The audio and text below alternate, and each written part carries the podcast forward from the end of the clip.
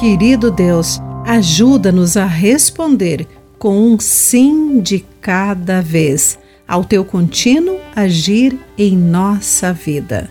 Olá, querido amigo do Pão Diário, bem-vindo à nossa mensagem do dia. Hoje vou ler o texto de Elisa Morgan com o título Uma sequência de sim. Certo Natal, vovó me deu um lindo colar de pérolas. As belas contas brilhavam no meu pescoço até que o cordão arrebentou.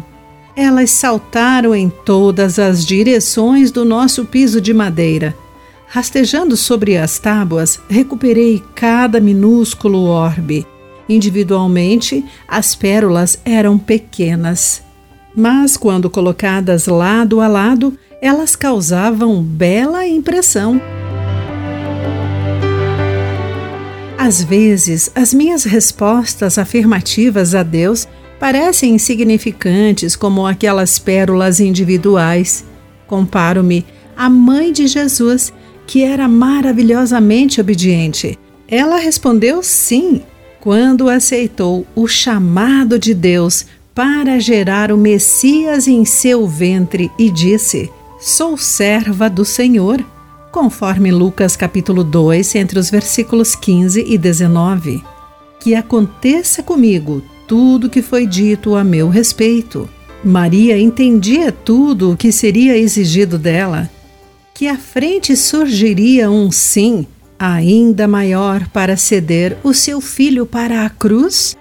Após as visitas dos anjos e pastores, Lucas nos diz que Maria guardava todas essas coisas no coração e refletia sobre elas.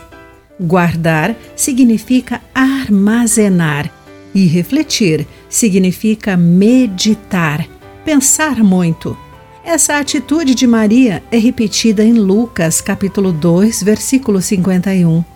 Muitas vezes ela responderia afirmativamente durante a sua vida. Assim como aconteceu com Maria, a chave para a nossa obediência pode ser o entrelaçamento de vários sims aos convites do nosso Pai, um de cada vez, até que se entrelacem como tesouros armazenados da vida submissa ao Senhor. Querido amigo, como você pode aprender a ser mais submisso? Pense sobre isso. Aqui foi Clarice Fogaça com a mensagem do dia.